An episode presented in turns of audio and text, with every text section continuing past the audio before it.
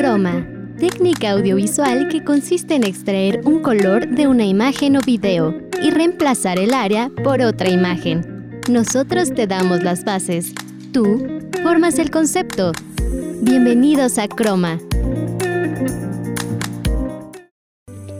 Hola, ¿qué tal? Muchísimas gracias por acompañarnos en una emisión más de Croma. Mi nombre es Beatriz Andalón y agradezco la compañía de cada uno de ustedes. El día de hoy les traemos dos entrevistas. En ¿Y dónde anda? Nilda Bautista platicó con Andrea Neri y en Los especialistas hablan platicamos con el licenciado Luis Fernando Flores Galván, quien es coordinador del Festival de Cortometraje Universitario de aquí de Lubac y nos va a contar un poquito sobre este. Les tenemos, aprovechando el mes de la independencia mexicana, películas independientes de México y la recomendación de otra app realizada por mexicanos. ¿Están listos? Iniciamos.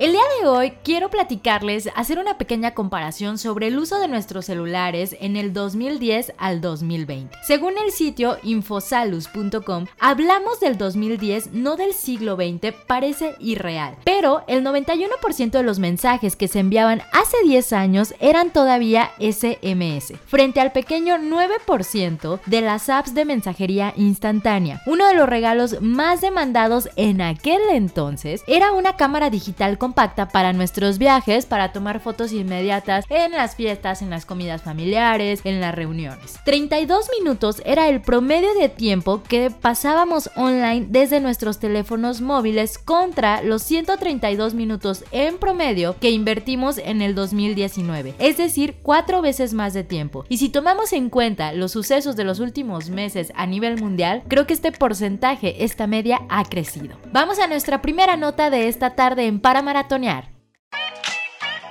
para maratonear.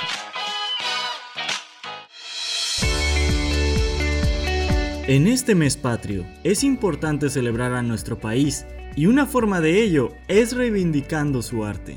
Por eso, te traemos tres películas por cineastas independientes que traen nuevas ideas al cine mexicano. Güeros, es un filme de director mexicano Alonso Ruiz Palacios de 2014. Trata sobre Sombra y Santos, que viven afincados en un apartamento al que hace tiempo ya le cortaron la luz por no pagar la renta. Reciben la visita del hermano menor de Sombra, Tomás, enviado por su madre porque ya no se soportan. La llegada del chico cambia las cosas y deciden todos emprender un viaje. La crítica adoró este filme por ser una propuesta vanguardista con su humor y crítica social. Después, tenemos La región salvaje, cinta de Amad Escalante, de 2016. Nos habla sobre Alejandra, una joven madre y ama de casa que cría a sus hijos junto a su marido Ángel. Entonces, sus vidas provincianas son alteradas con la llegada de Verónica. La combinación y mashup de géneros en esta cinta te dejará perplejo al terminarla. Por último, está Sueño en otro idioma, por Ernesto Contreras de 2016, donde un joven lingüista llega a un pueblo en la selva para estudiar un idioma que está a punto de extinguirse, ya que solo quedan dos hablantes nativos con vida, Evaristo e Isauro. Sin embargo, estos dos hombres se odian y llevan 50 años sin dirigirse la palabra. Es una historia que parece sencilla, pero que demuestra el potencial intelectual del cine mexicano. Esperamos te hayan interesado estas películas y puedas verlas este fin de semana. Para Croma, Francisco Cervantes.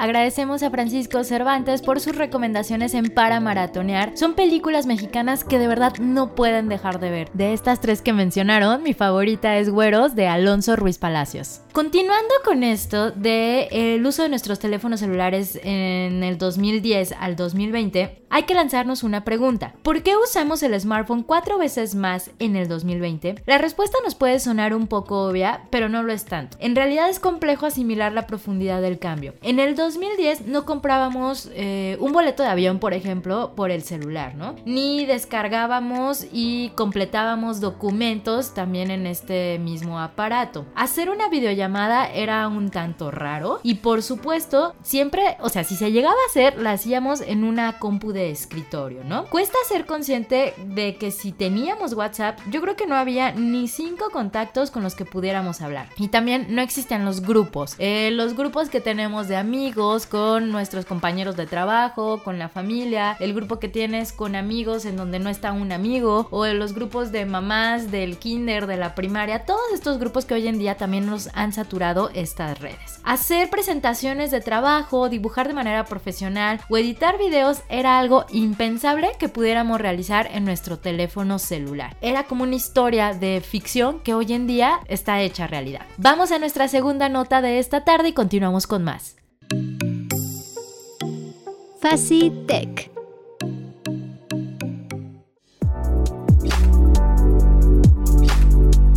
Seguimos esta semana celebrando logros y proyectos mexicanos, y algo que no te puedes perder es Nublir. Nublir es una aplicación desarrollada por mexicanos que se vale de la famosa plataforma que usan servicios como Netflix o Amazon Kindle. Solo que aquí podremos tener acceso a una gran variedad de revistas que se pueden conseguir en nuestro país, pero todas disponibles por una tarifa mensual de solo 79 pesos. Las revistas en muchas ocasiones son una compañía para viajes o momentos de espera. Y una ventaja que esta plataforma te ofrece es que te permite poder descargar tu revista favorita para tener acceso cuando no tengamos conexión de internet. Además de esto, Nublir se ofrece como una plataforma tanto para lectores como para editoriales, lo que quiere decir que si alguien edita una revista y quiere darle mayor difusión puede acercarse a los encargados del servicio y conocer los planes que tienen disponibles, y así ofrecer una nueva manera de publicar además de la física. Ojalá tomes en cuenta esta recomendación y te sea de mucha utilidad. Para Croma, Francisco Cervantes.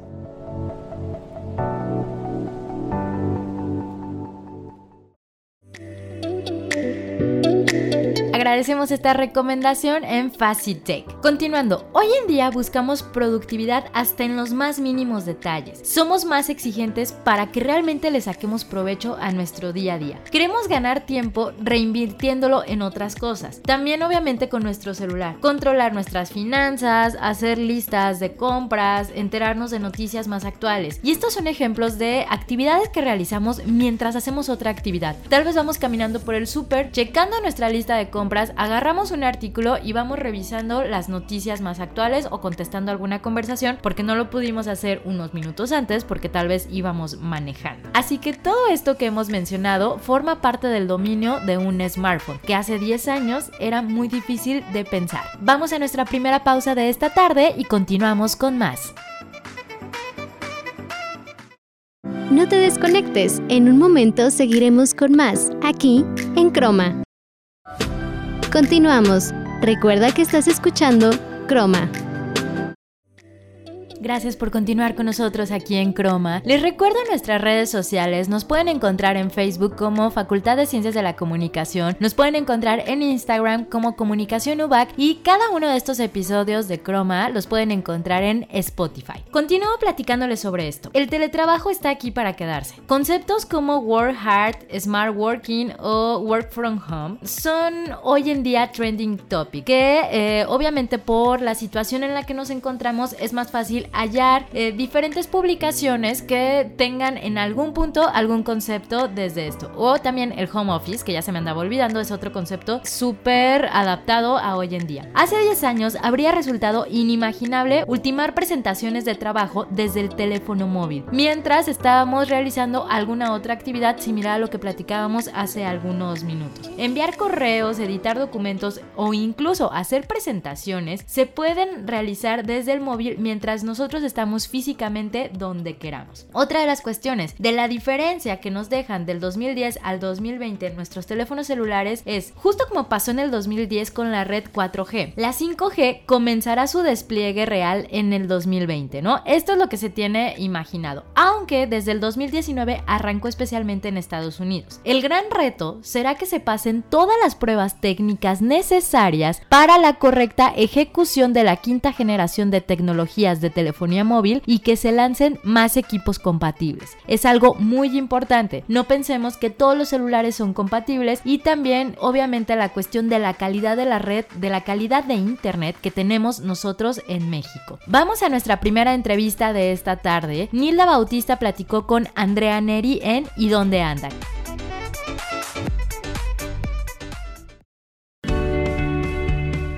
¿Y dónde anda?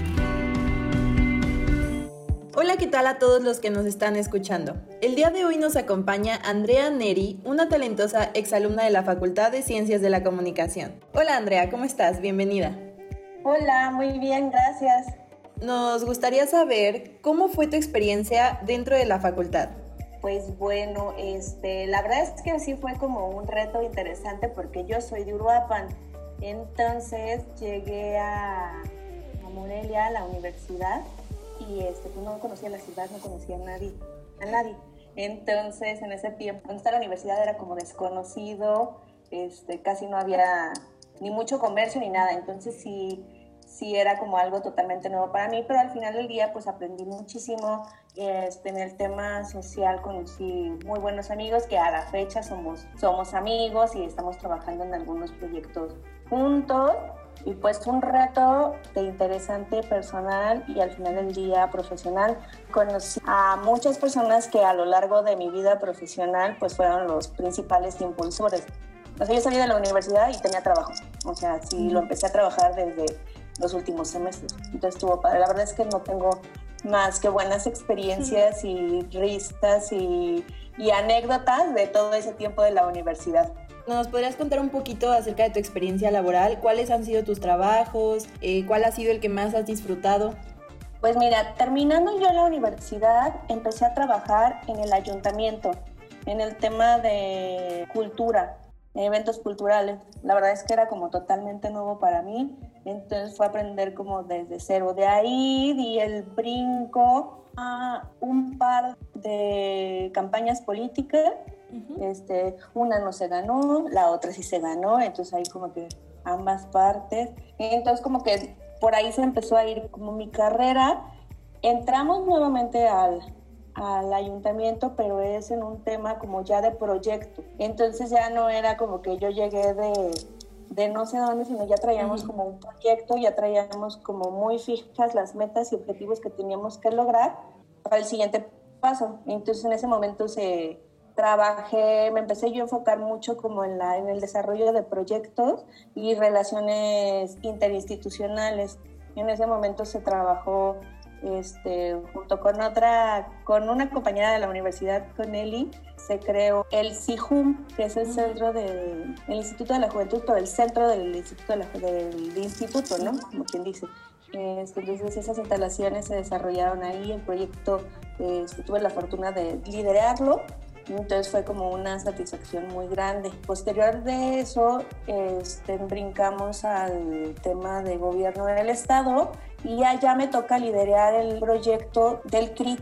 Entonces, pues, digo, lo hicimos, Nelly era la directora, yo estaba como secretaria técnica, pero el proyecto me lo designaron a mí, ¿no? Entonces, pues ahí lo, lo estuvimos desarrollando y a la par hicimos algunas cosas interinstitucionales y ahí me toca conocer a monarcas, Morelia. Cuando tengo que dejar el gobierno del estado, pues fue de ahora qué voy a hacer si este, he trabajado toda mi vida en gobierno. Entonces este, mandé yo mi currículum a, a, Monarcas, me contestaron y entro a trabajar a Monarcas. En Monarcas trabajo en atención a patrocinadores y pues ahí empecé a trabajar con muchas marcas y pues aprendí un montón, ¿no? O sea, desde la operación de un estadio, el tema de los patrocinios, el tema de las marcas, relación de marcas, desarrollo de marcas. Posterior a eso, platicando con un amigo, él ya estaba emprendiendo, pues planteamos la posibilidad de abrir una agencia y pues en el 2016 empezamos un proyecto que se llama Colmena Consultoría y que pues ahorita este año cumplimos cuatro Andrea, muchísimas gracias por esta entrevista y por aceptar la invitación al programa. Sí, muchas gracias a ustedes y bueno, a ver si este, los invito el, el viernes que tenemos un webinar, este, se llama Cómo Emprender. Vamos a conocer un poquito de todos los medios que tenemos ahorita, tanto digitales como no digitales, para poder impulsar nuestro proyecto. O si estás pensando en, en emprender, pues desde un inicio tener en cuenta estos medios para poder impulsarlo mejor. El webinar va a ser este, a través de la Facultad de Comunicación. Mm, okay. Este, pueden encontrar ahí el link. Es el viernes a las 12 del día. Pues muchas gracias, Andrea. No, hombre, a ti que estés muy bien. Muchas gracias.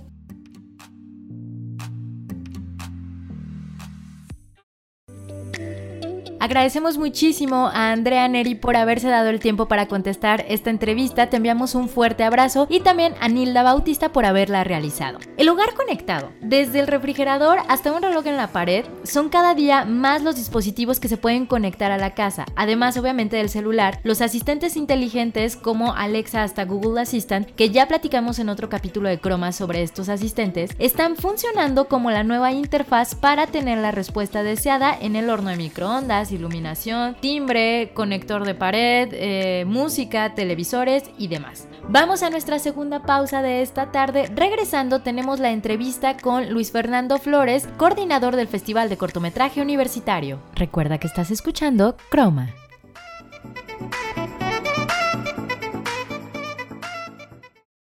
No te desconectes, en un momento seguiremos con más, aquí, en Croma. Continuamos. Recuerda que estás escuchando Croma. Gracias por continuar con nosotros aquí en Croma esta tarde. El día de hoy nos acompaña vía telefónica el licenciado Luis Fernando Flores Galván. Él es profesor y coordinador del Festival de Cortometraje Universitario. Luis, muchísimas gracias por tomarnos la llamada. Hola, ¿qué tal? ¿Cómo están? Gracias a ustedes y un saludo para todos los que nos escuchan. Me gustaría que nos platicaras un poco eh, sobre el Festival de Cortometraje Universitario, un poco de su historia, cómo surge y cuál es el objetivo que tiene este festival. El festival es organizado este, por la Universidad Vasco de Quiroga. Tiene ya 12 ediciones, ya, ya lleva 12 años que se hace. Empezó en el 2007, empezó como, digámoslo, como un, una organización interna entre alumnos que decidieron este, que sus trabajos de, de, la materia de cine, pues darle un poquito más de continuidad, que no solo se quedaran ahí en la, en la materia y en la sala de, de edición, sino que los pudiéramos ver en una pantalla de cine. Entonces se organizó rentar una sala de cine en uno de los que tenemos aquí en Morelia y pues se hizo una proyección. De ahí surgió como que la cuestión esta de entregar algunos premios, eh, fueron puros este, cortometrajes internos de esa generación. En ese año fueron si no me equivoco, creo que fueron 15 trabajos los, que se, los que se presentaron. Y de ahí ya empezó como que a, agarrar un poco de forma y al siguiente año se, le dio continuidad y sucesivamente se ha, se ha estado trabajando para que cada año se haga una nueva edición. Tengo entendido, Luis, que a partir, ahorita nada más me corroboras la fecha, a partir del cierto año se tomó la decisión de abrirlo al público en general. ¿Por qué se tomó esta decisión y qué resultados ha tenido? Sí, fue más o menos unos como el 2014, 2015 cuando ya se empezó a hacer un poquito más abierta la convocatoria.